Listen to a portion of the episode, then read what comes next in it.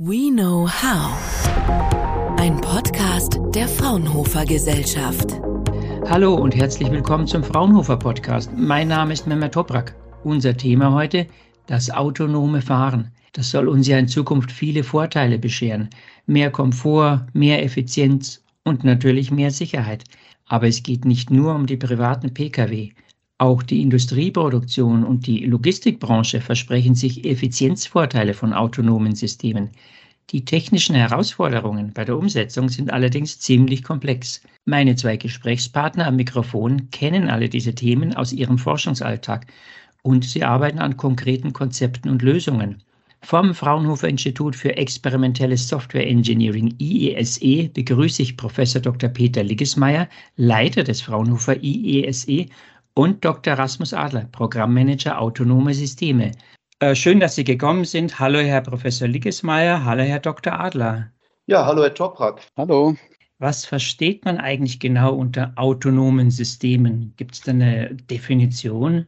Es gibt sicher keine allgemein breit akzeptierte Definition. Im Allgemeinen erwartet man aber von autonomen Systemen, dass sie komplizierte Situationen ohne menschliches Eingreifen angemessen bewältigen können und dabei eben auch auf unvorhergesehene Ereignisse vernünftig eingehen können. Typisches Beispiel dafür ist autonomes Fahren in komplizierten innerstädtischen Szenarien, das ja heute noch nicht wirklich gut funktioniert. Es gibt aber auch Anwendungsbereiche in anderen Bereichen, beispielsweise in der Industrie 4.0, in der um das vollständig zu realisieren, ein gewisses Maß an Autonomie erforderlich ist oder auch in modernen Energieerzeugungs- und Verteilsystemen, die Menschen aufgrund ihrer Komplexität und Dynamik nur schwer manuell betreiben können. Was sind denn im Bereich autonomes Fahren die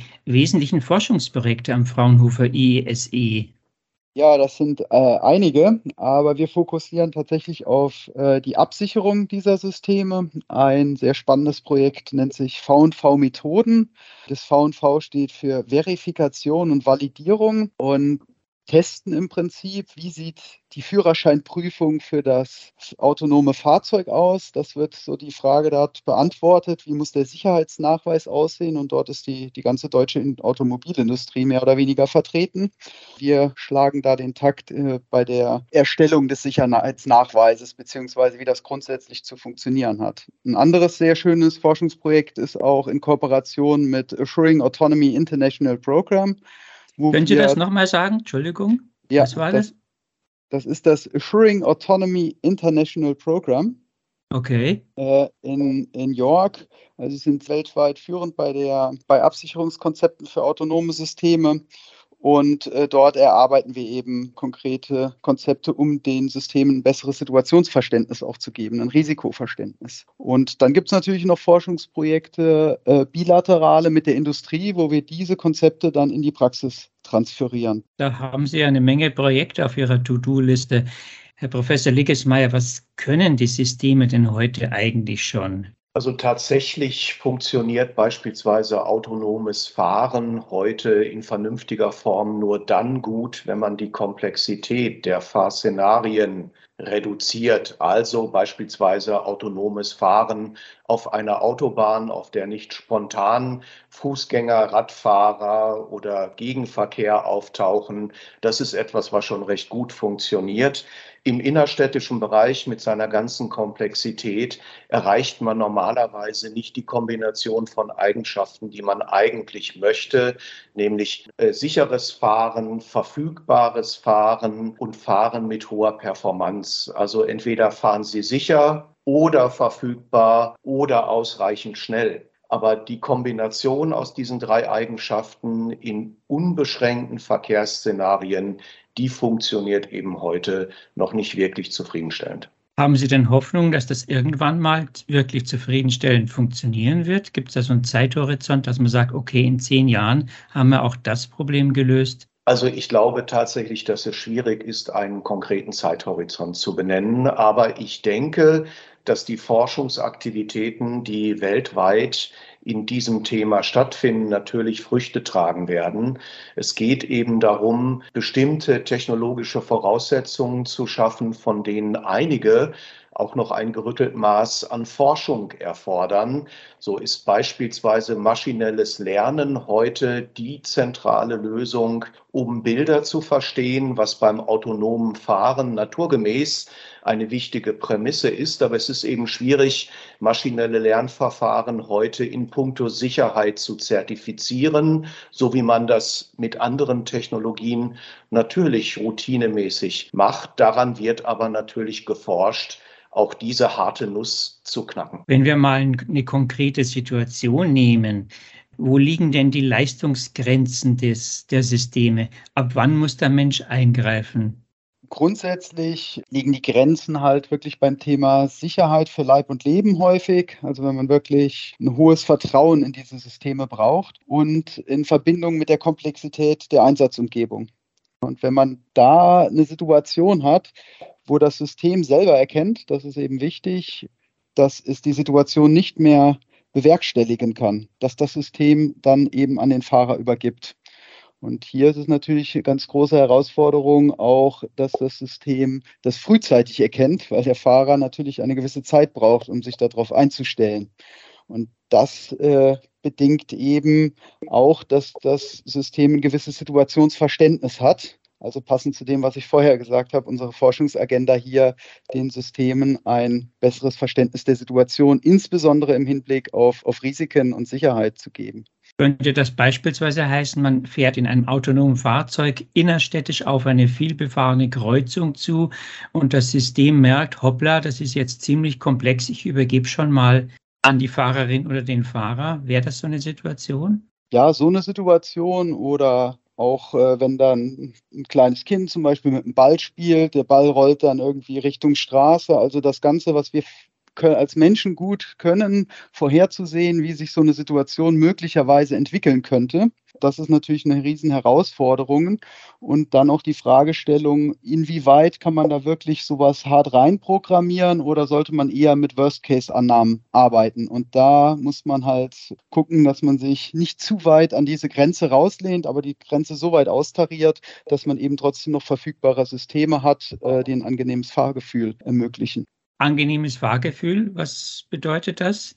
Zum Beispiel, dass sie nicht bei jeder Gelegenheit äh, ruckeln, stoppen, äh, weil sie denken, dass jetzt eine Situation zu gefährlich ist. Also stressfreies, ruhiges Fahren. Energiewende und Mobilität, da wird ja sehr viel zurzeit darüber diskutiert. Kann denn das autonome Fahren irgendwann mal was dazu beitragen, also dass man weniger Energie verbraucht oder sowas? Grundsätzlich kann das schon was dazu beitragen. Ein Paradebeispiel ist hier vielleicht das äh, Truck Platooning, wo LKWs hinter, eng hintereinander herfahren und dadurch gibt es einen Windschatten, also dass einfach der Fahrstil etwas äh, schonender ist. Grundproblem aber im, beim Verkehr ist der Individualverkehr und da kann natürlich ein autonomes Fahrzeug an sich jetzt erstmal keinen Beitrag leisten. Also ob ich jetzt mit einem autonomen Fahrzeug im Stau stehe oder ähm, privat und, und das Steuer in der Hand halte, macht da keinen Unterschied. Da sind halt neue Mobilitätskonzepte wichtig zum Beispiel Shared Mobility, On-Demand Mobility. Und hier kann natürlich äh, dann künstliche Intelligenz schon einen Beitrag leisten, zum Beispiel beim Matching, Matching von Angeboten und Nachfrage.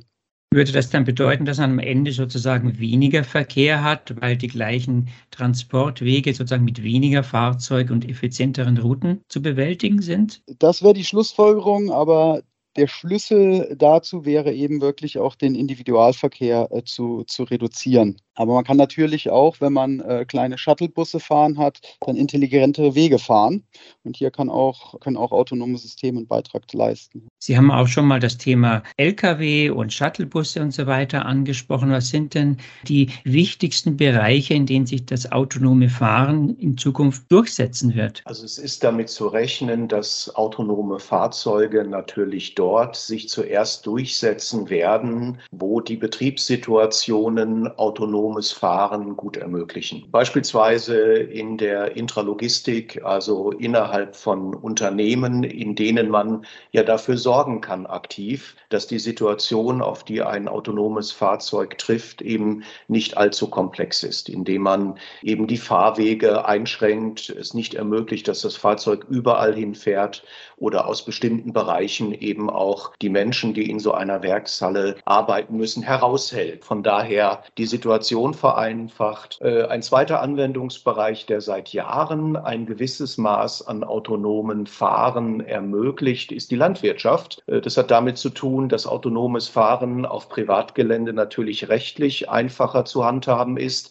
dass aber auch hier die Situationen einfacher sind. Nehmen Sie einen autonom fahrender Mähdrescher, der eben äh, streifenweise ein, ein Feld abmäht und bei dem natürlich nicht mit Gegenverkehr oder, oder Radfahrern oder ähnlichem zu rechnen ist, sodass das autonome Fahren eben mit vernünftigen Leistungsdaten und trotzdem sicher funktioniert. In diesen Bereichen gibt es sicherlich Komfortvorteile, weil man nicht die ganze Zeit konzentriert selbst steuern und eingreifen muss. Es gibt aber natürlich auch wirtschaftliche Vorteile, weil zum Beispiel eine autonome Intralogistik sozusagen an dieser Stelle menschliche Arbeitskräfte hilft einzusparen, die ja ohnehin in vielen Bereichen heute nicht gut verfügbar sind. Äh, Stichwort Personalknappheit. Auch da bietet ein autonomes System natürlich Vorteile. Und es gibt eben eine Reihe von Anwendungsbereichen, die nicht autonom gar nicht funktionieren.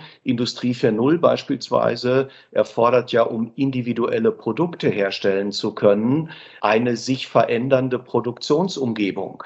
Das könnte man selbstverständlich auch von Hand durchführen, diese Veränderungen. Aber dann würde das die Produkte so verteuern, dass im Endeffekt die Idee nicht mehr funktionieren würde. Das heißt, Industrie 4.0 funktioniert tatsächlich nur autonom. Dort ist es eben keine Komfortfunktion, sondern eine grundlegende Prämisse. Äh, wenn wir nochmal auf das Thema Fahrzeuge und äh, Verkehr zurückgehen. Das ist ja das, das viele Menschen einfach im Kopf haben, wenn sie ans autonome Fahren denken. Wie stellt man sich denn da die, die Interaktion zwischen dem Fahrzeug und dem Menschen vor? Also man steigt da ein, gibt da vielleicht eine Route ein und sagt Start, gibt vielleicht noch seine Präferenzen ein für die Route. Und wie interagiert denn das System dann mit dem Menschen? Ja, da gibt es verschiedene Konzepte und auch viel Forschung in dem Bereich es ist natürlich eine Sache auch, wie sich der Fahrer an sich fühlt. Das Fahrzeug kann natürlich einiges mitgeben und sagen, was es demnächst vorhat. Das wäre dann aber einfach auch nur, um, um dem Fahrer ein besseres Gefühl zu geben. Was natürlich auch eine spannende Frage ist, wie das Fahrzeug nicht nur interagiert mit dem Fahrer oder den Menschen, der drinnen sitzt, den Insassen, sondern mit der Umgebung an sich. Also Konzepte, dass man anhält und vielleicht einen Zebrastreifen projiziert auf den Boden. Solche Ideen gibt es da und das in unterschiedlichsten Domänen. Wir hatten eben das Beispiel Landwirtschaft. Hier hatten wir zum Beispiel auch schon geforscht und Vorschläge gemacht, wie kann denn so ein äh, autonome Systeme in, in der Landwirtschaft mit irgendwelchen Leuten interagieren. Und zwar in einer Art und Weise, dass diese Konzepte idealerweise übertragbar sind und auch intuitiv verständlich, also ohne Sprache zum Beispiel funktionieren. Das sind dann solche Anforderungen, die da auch noch hinzukommen. Wie hat man sich denn das Auto der Zukunft vorzustellen? Da gibt es ja sicherlich auch schon Konzepte. Wird man die Fahrgastzelle völlig neu gestalten müssen?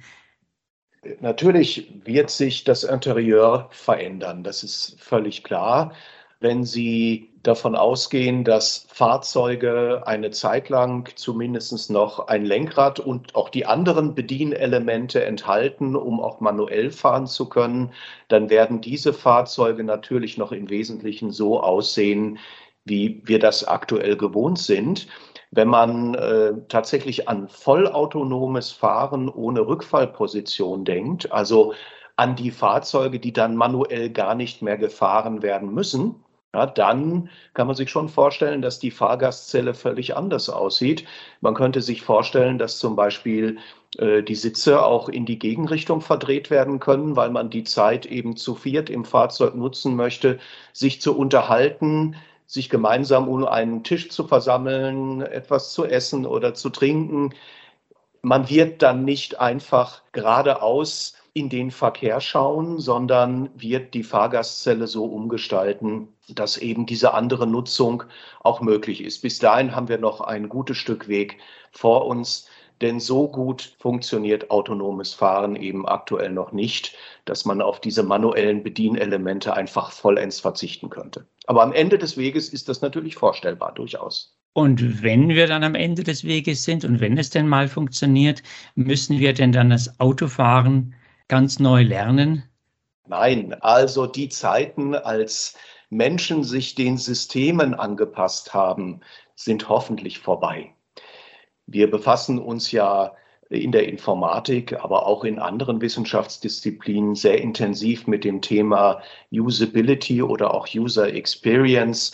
Und es geht natürlich darum, diese Intelligenz und Leistungsfähigkeit, die diese neuen Systeme haben, eben auch dazu zu nutzen, dass sie sich optimal ihren menschlichen Benutzern präsentieren und eben genau umgekehrt sich möglichst automatisiert, man könnte sagen autonom, auf die Wünsche und Bedürfnisse des Benutzers einstellen. Also wir werden auf gar keinen Fall neu fahren lernen müssen. Was ist denn Ihr nächstes cooles Projekt, an dem Sie arbeiten oder auf das Sie sich freuen? Also ich äh, freue mich jetzt erstmal auch noch auf die äh, aktuellen Projekte. Und dann natürlich, jetzt sind schon wieder neue äh, Anbahnungen im Spiel, wo wir das Ganze dann in die Praxis transferieren. Also das finde ich auch immer sehr spannend, diese bilateralen Projekte, die ich erwähnt hatte, um äh, das Ganze in einem konkreten Anwendungsfall umzusetzen ein Bereich, den wir uns aktuell gemeinsam mit weiteren Fraunhofer-Instituten im Rahmen eines sogenannten Fraunhofer Leitprojekts erschließen, ist die automatisierte Produktion bestimmter leistungsfähiger Therapeutika. Es geht also um Pharmazeutik und um Medikamente, die bislang im Wesentlichen manuell hergestellt werden müssen, weil der Herstellungsprozess Flexibilität erfordert. Das zu automatisieren ist ein hoher Anspruch, weil man intelligente, flexible Automatisierungslösungen benötigt, die intelligent auf Eigenschaften der Zwischenprodukte eingehen. Und das ist eben auch ein Anwendungsbereich, den man ohne autonome Lösungen sich nicht erschließen kann. Würde das funktionieren, und davon gehen wir ganz stark aus, dann würde das diese Therapien so preislich reduzieren, dass sie für eine größere Anzahl von Patienten in Frage kämen. Und damit hätten wir natürlich an dieser Stelle mit autonomen Fähigkeiten eine deutliche Verbesserung erreicht. Da hoffen wir natürlich alle, dass das klappt. Herr Professor Liggesmeier, Herr Dr. Adler, vielen Dank für das Gespräch und viel Erfolg für Ihre weitere Forschungstätigkeit. Ja, vielen herzlichen Dank für das Interview. Fraunhofer. We know how.